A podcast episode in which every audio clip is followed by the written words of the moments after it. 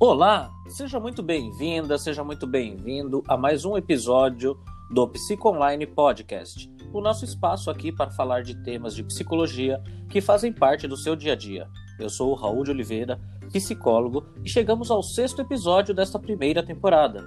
Hoje, o tema tem tudo a ver com educação e garanto que você vai curtir muito e compartilhar para todos os seus amigos e conhecidos ouvirem a gente. Está aqui conosco a Adriana Bueno, que é psicóloga e pós-graduanda em neuropsicopedagogia e pedagoga que atuou na área de educação como professora por alguns anos. Se você quiser falar com ela, pode marcar uma consulta lá pelo nosso blog ou pelo WhatsApp 11 96 252 1229 ou 11 99 405 2821. Repetindo, WhatsApp da Adriana 11 96 252 1229 ou 11 99 405 2821. Tudo bem com você, Adriana? Tudo, Raul, tudo jóia. E você, como que tá? Tudo certo nessa noite fria. Tudo bem também. Bom, o tema de hoje é a dificuldade que os professores estão encontrando em ministrar aulas online super importante abordar esse tema. Mas deixa eu entender um pouco, Adriana. Qual que é o grande desafio que os professores estão encontrando para ministrar aulas online durante essa pandemia? Sim, Raul, é um tema, na verdade, muito recorrente. Eles estão encontrando uma série de desafios, na verdade. Acaba nem sendo um só, são vários. E de diferentes formas. Eu digo que eles dormiram professores de sala de aula presencial e acordaram professores online, tendo que buscar novas estratégias, novas técnicas para dar conta dessas aulas. Não é tão fácil assim como a gente pensa. Temos uma carência financeira, falta de reconhecimento, falta até de respaldo da equipe docente da instituição. E a mesma eu também não foi preparada para tudo isso. Foi todo mundo pego de surpresa. Não teve nenhum preparo. Isso não isso acabou gerando muito estresse, muita ansiedade, falta de estímulo. Eles estão se sentindo cada vez mais desmotivados. Verdade, existe um desgaste e um cansaço enorme, uma exaustão mental gigantesca. E devido a essa situação que nós eles precisam se adequar a essas aulas online, gravar vídeos, buscar estratégias que eles consigam atingir os alunos virtualmente, com tanto estímulo diferenciado dentro de casa, cobrança por parte da instituição, por parte da família, porque acaba virando um dominó. A família cobra a escola, a escola cobra o professor e o professor acaba até cobrando o aluno também mesmo assim acaba não sendo suficiente, que é o que mais causa a angústia e o desespero com tudo isso, porque eles se sentem despreparados. Adriana, algo que possa ser feito para diminuir essa desmotivação e esse despreparo que ele foi imposto, né? Até porque todo mundo foi pego meio de surpresa com esse tal de novo normal. Sim, Raul primeiro lugar, eles precisam aceitar tudo está sendo feito na base do improviso. Melhor forma, da forma como eles conseguem. Na sequência, eles precisam respeitar as suas limitações. Por exemplo, se eu consigo dar sete aulas por dia, nessas sete aulas eu não me estresso, não me sinto cansada, eu não me irrito, eu não fico esgotada, ok, é um sinal de que esse é o meu limite. Então eu posso dar sete aulas por dia. Mas a partir do momento que eu me oferecer, me comprometer a dar sete aulas por dia, aí eu me irrito, eu me estresso, eu me nada exausta, é porque esse meu limite já está excedido, foi ultrapassado. Então eu tenho que reaver essa minha rotina, eu tenho que fazer manutenção dessa rotina eu consiga dar conta disso da melhor forma. E você acha que os estudos foram prejudicados com essa pandemia?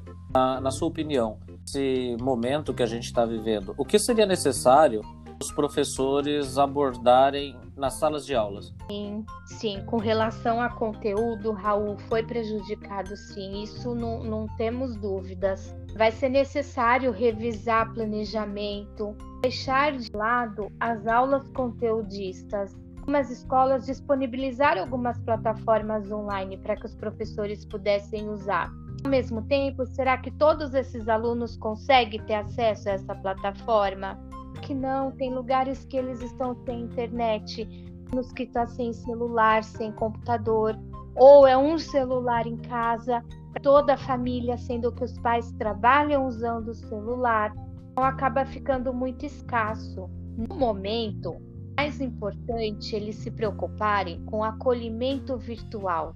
Discutir sobre um filme, indicar a leitura de um livro, discutir sobre esse livro, assuntos diversos que gerem uma interação, forma diferenciada e atrativa para o aluno. Eles já estão em casa, sem contato físico, aulas presenciais. Não é um momento de cobrança, é um momento que requer mais atenção, mais empatia, respeito com aqueles que não conseguem ter esse acesso. Concordo com você. Eu costumo dizer, o pessoal está com muita ansiedade, né, devido à curva de adoção dessas novas práticas. Eu acho que a gente deveria apoiar mais lenha na fogueira com cobranças, né? Tem alguma dica para os pais, especificamente, a ajudar isso? Os pais, nesse momento atípico que a gente está vivendo, eles estão na linha de frente dessa educação, no sentido dentro de casa. Estão também enfrentando diversos desafios, até porque, além das aulas dos filhos, eles também estão trabalhando em casa e dar conta de uma demanda nesse período atípico. Então, assim, a melhor coisa é ter em mente que todos nós temos limites e que deverão ser respeitados são obrigados a dar conta de tudo, até porque temos coisas que não são de dar conta mesmo. E tudo bem, que não é viável, negocia com a escola, negocia com os professores, fazer uma mediação para resolver tudo isso da melhor forma. É uma situação muito delicada e que não está sendo diferenciada só para eles. É em todo lugar, todos estão passando por isso nesse momento. Entendi. E com relação à educação básica, acredita que o Brasil está preparado para esse ensino à distância, para o EAD? A gente pode ver o profissional do futuro na área de educação? Difícil, né, Raul? Porque o que está acontecendo na educação agora, nesse momento da pandemia, é uma educação à distância. São aulas remotas. O que são aulas remotas? É a mediação da educação com a tecnologia. É ensino à distância. O ensino à distância ele requer estratégias, ele requer tecnologia diferenciada, metodologias diferenciadas, uma carga horária dos docentes mais diluída. Então, educação remota, que é isso que a gente está vivendo agora. Apesar de a carga horária deles legalmente terem sido reduzida junto com o salário, eles estão trabalhando muito mais em casa educação ela já era tratada antes mesmo da pandemia acontecer com um pouco de descaso. Pouco se investe em educação aqui no Brasil. Não temos recursos financeiros para isso. Alunos e professores têm internet disponível, sem computador. A própria instituição colocou para os professores: olha, vão ministrar as aulas a partir de agora online. E não preparou o profissional e saber se o profissional tinha internet em casa, tinha ambiente adequado para realizar essas aulas. Falta preparo. A verdade é, estamos vivendo uma tempestade, sim. A mesma tempestade, nem todos estão conseguindo enfrentar da mesma forma, com as mesmas condições, com as mesmas ferramentas. É, é tudo muito desigual. O profissional do futuro que você diz, a gente vai ver quando todo esse ciclo acabar através de um olhar diferenciado, vão ter que buscar estratégias para recuperar esse tempo que ficou para trás, uma forma fragmentada, pouco, ser de forma lenta e gradual, não tem como, não tem outro jeito. O ideal que eles vão ter que fazer quando voltar essas aulas é fazer uma avaliação diagnóstica e valores de nota. Saber o que os alunos aprenderam, o que não aprenderam, onde cada aluno está com relação à aprendizagem importa se a partir de agora a progressão vai ser automática. Não é esse o foco do problema agora. Sim, trabalhar de uma forma diferenciada consiga desenvolver as competências e habilidades nessas crianças da melhor forma. O segredo do professor do futuro, com certeza, é a inovação. ter que olhar o aluno como um protagonista, desenvolvendo a sua autonomia, a sua crítica e fazendo dessa nova era digital uma estratégia de desenvolvimento para o aluno e para ele mesmo. É, acho que a gente tem muito trabalho pela frente. Psicólogos, professores, infraestrutura, sem contar com o desafio de uma nova geração conectada e antenada. Traz aí uma aceleração nesses processos, né? E muito, muito mais. Nós temos professores aí, Raul, geração X, estão dando aula para alunos da geração YZ, mas para essa geração que acabou de nascer em meio a essa tecnologia toda e que nem nome tem ainda. Nós vamos ter que agregar toda essa era digital da melhor forma, fazer em tecnologia como se fosse um cérebro, porque essas aulas online, esses vídeos que elas gravam, tudo isso a gente chama de recursos tecnológicos. Estão atrelados à tecnologia, fazer o desenvolvimento da tecnologia como cérebro. Eu, é, eu digo que vai ser um trabalho árduo, lento, gradual, vai ter que ser necessário no momento. Ana, eu vou fugir até um pouco do nosso roteiro de perguntas e fazer uma outra pergunta desse contexto. A, a, uhum. gente, a gente deve ter, ouvi, deve ter ouvintes aí que são psicólogos, que têm parentes da área de educação, provavelmente professores envolvidos. Né? Eu sei que você falou ali em cima de ferramentais que eles podem utilizar, poder se aproximar no sentido de acalmar, de trazer um pouco, diminuir essa ansiedade. É o caminho que você diria para esse profissional que está se sentindo ansioso, né? sentindo mal, está se sentindo realmente aí com uma sobrecarga, o que, que você acha que eles poderiam fazer? Eles têm que fazer, eles devem fazer o que é possível fazer, não o que é idealizado, porque idealizar todo mundo idealiza. Trabalho em casa é um risco para qualquer profissão. Não tem hora para começar, não tem hora para parar, não tem fim de semana, tem feriado, não toca um sinal para falar que é hora do intervalo, no caso da, da educação, né, da instituição escolar. Então, está correndo um risco muito grande dentro de casa de uma situação, de uma crise de ansiedade, de uma síndrome de burnout, que está fazendo tudo dentro de casa. Dificilmente você encontra um professor que fala assim para você: eu saí da instituição para casa, vou fazer minhas coisas, até amanhã. Não. Realmente ele carrega uma carga de trabalho para casa também.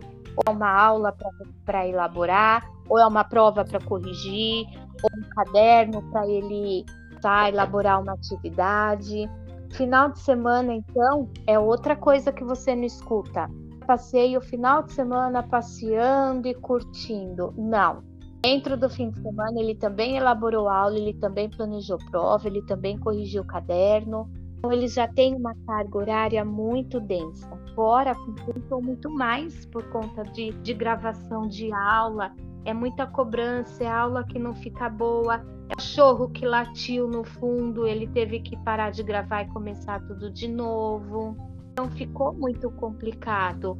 Por isso que eu falo, é fazer o que é possível, fazer o que dá, não que está sendo idealizado pela instituição, a família e até mesmo por eles. Eu acho que tem também aí coisa que é fazer uma autoanálise, né, em busca de um equilíbrio. Colocar limites até, né, colocar limites para eles, tipo, eu preciso descansar, eu preciso cuidar da família, eu preciso me alimentar, né? E realmente um processo de carga horária para eles seja controlada para isso, né? Então, no final das contas, também tem aí um processo de organização pessoal, né? Sim, eu digo isso de manutenção da rotina diária. É rever os horários, que hora eu vou começar, que horas eu vou terminar e tentar respeitar isso ao máximo que pode.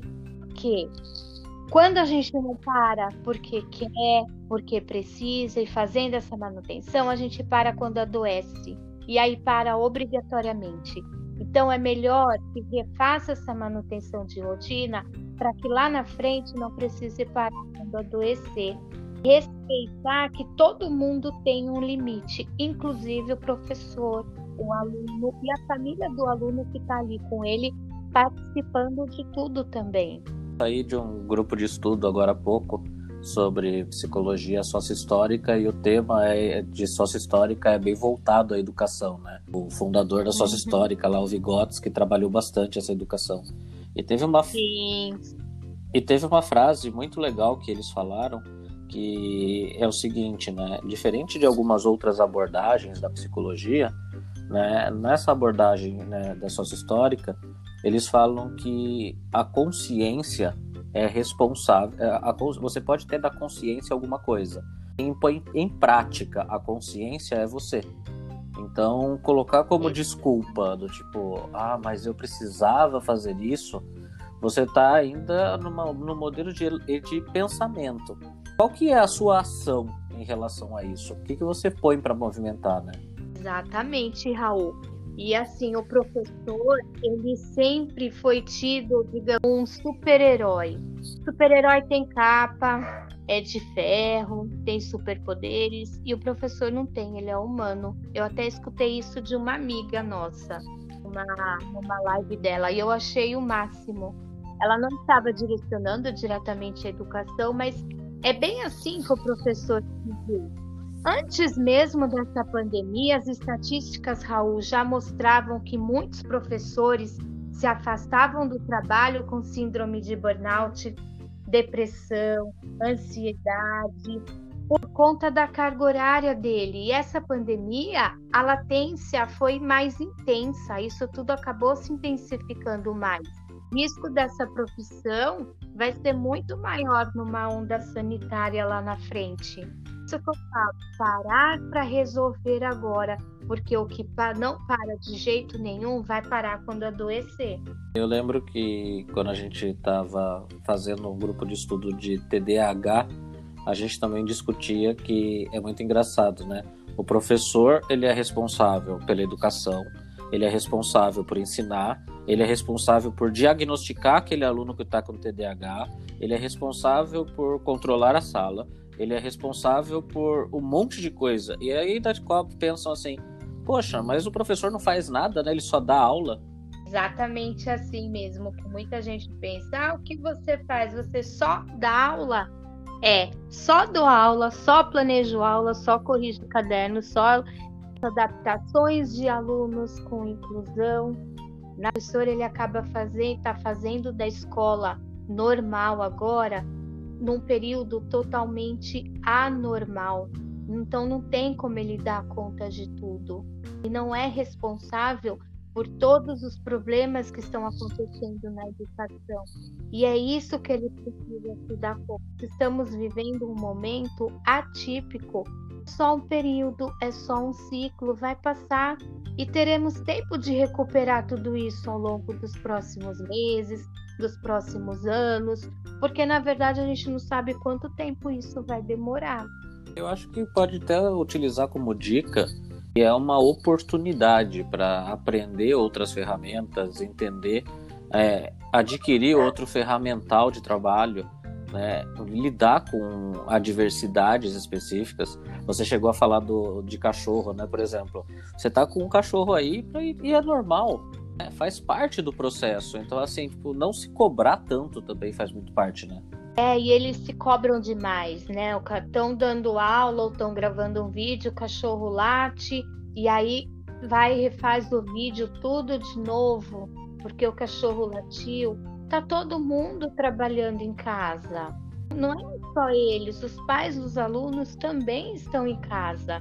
O problema é, eles estão na linha de frente da educação. O único elo dos alunos da escola é o professor. Não estão tendo outro elo. Eles não frequentam uma quadra de esporte, eles não frequentam um laboratório. Então, nós temos que valorizar o trabalho desses profissionais que estão na linha de frente. Cabe a nós fazer esse apoio. Eles não querem essas aulas online, nem tampouco as crianças os cursos vão até ter mais vantagens, vão se sobressair depois dessa pandemia. Não, até porque, Raul, a verdade é, educação básica não combina com aula presencial. Vai substituir? Vai. pontualmente nesse momento, mas nunca uma aula virtual, online, na educação básica, vai substituir em caráter absoluto. Crianças, os adolescentes, é imprescindível o contato presencial com o professor. Que mexe com a emoção, tem as questões de afeto, de autoimagem e precisa disso. Nós vemos nas teorias de aprendizagem que o aluno só aprende por intermédio de uma outra pessoa. E essa outra pessoa é o professor, que auxilia na construção dessa aprendizagem, auxilia na construção desses conceitos, até que ele consiga fazer sozinho. A gente chama de evolução de aprendizagem. Só que isso não está acontecendo agora, porque eles não estão conseguindo alcançar todo mundo. Ninguém está fazendo milagre.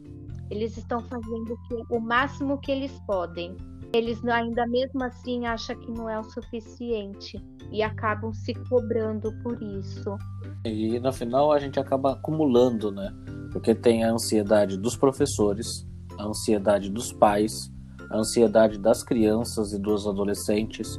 Tudo acaba gerando aí quase que um vulcão prestes a explodir de tanta ansiedade, de tanto de você estar tá preso, né? A situação de você estar tá preso em casa, né? De não ter essa, essa relação de gastar essa energia. E, deixa eu fazer uma pergunta. Eu faz muito tempo que eu saí que eu saí da escola e qual a, uhum. a, a educação básica vai até que idade? Quinto ano, depois já ensino fundamental 2. E aí eles é mais onde ou menos onde entram diversos professores, é, diversos professores específicos, né, um para cada disciplina. Até o quinto ano é um professor que a gente chama de professor polivalente. Então, ele domina todas as disciplinas, com exceção da disciplina de língua estrangeira, que seria o inglês e o espanhol, e a educação física. Entendi. E as crianças vão até uns 10 anos, mais ou menos? Isso. 10, 11 anos, né? Depende do mês que faz aniversário. É, eu fico imaginando essas crianças de até 10 anos. Quanto tempo duram essas aulas online? Você tem ideia? Raul, é assim, vai, tem, tem uma diferença de instituição para instituição. Tem instituições que estão fazendo aulas três vezes na semana. Uhum. Das 8 às 11, das 9 ao meio-dia. E tem também instituições que estão fazendo as aulas todos os dias, das 8 até meio-dia e 20, de uma pausa de 20 minutos de intervalo. Quase 4 horas. Uma... Exatamente, quase isso, como se fosse uma aula presencial. É o período que eles ficam na escola é esse. Fico imaginando se esses pais conseguem, sozinhos em casa, colocar o filho por quatro horas frente do computador, uma criança de até 10 anos na frente do computador, né, durante um período de uma, uma hora e meia, né, segurando a atenção dessas crianças. Será que eles já fizeram esses testes? Sim, é muito complicado. Isso que muitas crianças se dispersam e acabam até se perdendo durante a aula. É muito tempo ali pessoas que têm computador, que a tela acaba sendo um pouco mais, acabam trabalhando com o computador e o filho assiste a aula no celular maior e eles conseguem ter uma visualização melhor. Muitos é pelo celular. Dificilmente a casa tem dois, três computadores, onde o pai trabalha em um e possa disponibilizar o outro para aula. É muito tempo. Tem crianças reclamando de dor de cabeça, dor na vista, porque acontece mesmo. Eles, esse, o uso desses aparelhos tecnológicos com essa pandemia acabou intensificando muito. Eu acho que não estão nem levando em conta outras coisas, né? Porque para não é todo mundo que pode pagar aí um tráfego de dados gigante, assinar um 4G, né? Um plano de dados grande e que faça uma, uma gestão. Então você vai aumentar custo ainda para essa família a utilização desse celular. Sim, com certeza. E é assim, eu tenho meu filho também, que tem aula online todos os dias, de segunda a sexta, das 8 até meio-dia e 20. Eu consegui manejar meus atendimentos, meus pacientes para o período da tarde e da noite, para poder dar um respaldo quando ele precisa. Porque é o que eu falei, às vezes se perde para ir ao banheiro, precisa de todo um respaldo ali. Não é todo mundo que consegue isso. Poucas as pessoas que, que estão conseguindo aderir a isso.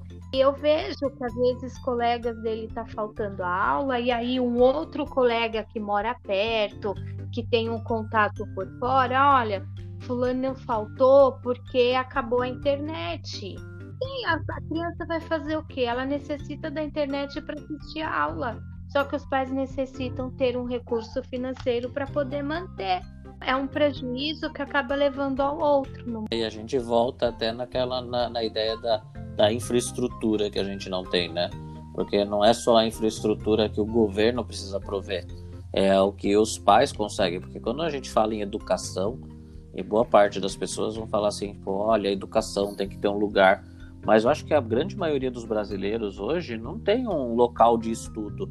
Estuda sentadinho num canto, em cima da cama, né, procurando, junto com outros irmãos, fazendo aula também ao mesmo tempo. Não é um ambiente adequado, né? Não, não é. Não tem como escola é um ambiente adequado, cada criança com o seu lugar, com o professor responsável lá, aderindo a todas as estratégias, toda uma metodologia. Casa não tem isso, os pais não são professores, eles são pais. Eles também têm toda a demanda que, que eles estão carregando dos afazeres domésticos, que, como todo mundo tem casa, também acabou aumentando. Provado as estatísticas que as crianças estão comendo muito mais, que fica muito mais tempo em casa. Então, toda hora tá, tá se alimentando. Acabou aumentando esse índice crianças que engordaram por causa disso nessa pandemia. Não só criança, adulto também. Só que essa pandemia acabou intensificando certos hábitos que a gente não tinha. Nossa, Adri, olha, eu adorei o nosso papo. Muito obrigado pela sua participação. Já já vou pedir para você colocar suas considerações finais. Antes de terminar, eu queria falar com os nossos ouvintes um pouco do projeto do Psico Online. Nós somos um grupo de psicólogos que estamos disponíveis para consultas, atendimentos, palestras, entrevistas e que temos como objetivo ligar você, que está nos ouvindo, a um profissional capacitado. Para isso, produzimos vários conteúdos que você pode conferir acessando o psico.online no seu navegador. Não precisa nem do .com.br, é só digitar psico.online. No blog ou no nosso WhatsApp você pode entrar em contato conosco, que o telefone é 11 99 405 2821. Você entra em contato com a gente e um dos nossos PCs vai fazer uma triagem e uma série de perguntas antes de encaminhar o seu caso para uma consulta. Os valores, dias e horários você acerta diretamente com o profissional que quer entrar em contato, que entrar em contato com você. Ou claro, pode até pedir para falar diretamente com a Adriana, por exemplo. Lembre-se do seguinte: todos nós do Psico Online queremos atender você da melhor maneira possível. Assim, se a situação financeira está apertada, se você tem alguma dúvida, entre em contato com a gente. Nós vamos fazer de tudo para que você, ao nosso alcance, para que você seja uma das pessoas que sabe bem o valor de uma boa terapia. Ok? Adriana, muito obrigado. Eu vou pedir, a gente já passou aí do nosso tempo, vou pedir as suas considerações. Raul, eu que agradeço a oportunidade de poder contribuir com esses profissionais da educação que hoje estão enfrentando diversos desafios sem ter nenhum preparo para isso e merecem mais do que nunca todo o nosso respeito. É isso. Muito obrigado. Não deixe de compartilhar com os seus amigos o nosso podcast e também o site psico.online. Nós nos vemos no próximo episódio. Dri, um beijão Beijo, Raul. Obrigada, viu? Um ab... Beijos, professores e amigos. E a gente está à disposição. É só entrar em contato conosco. Um abraço e até o próximo episódio. Tchau!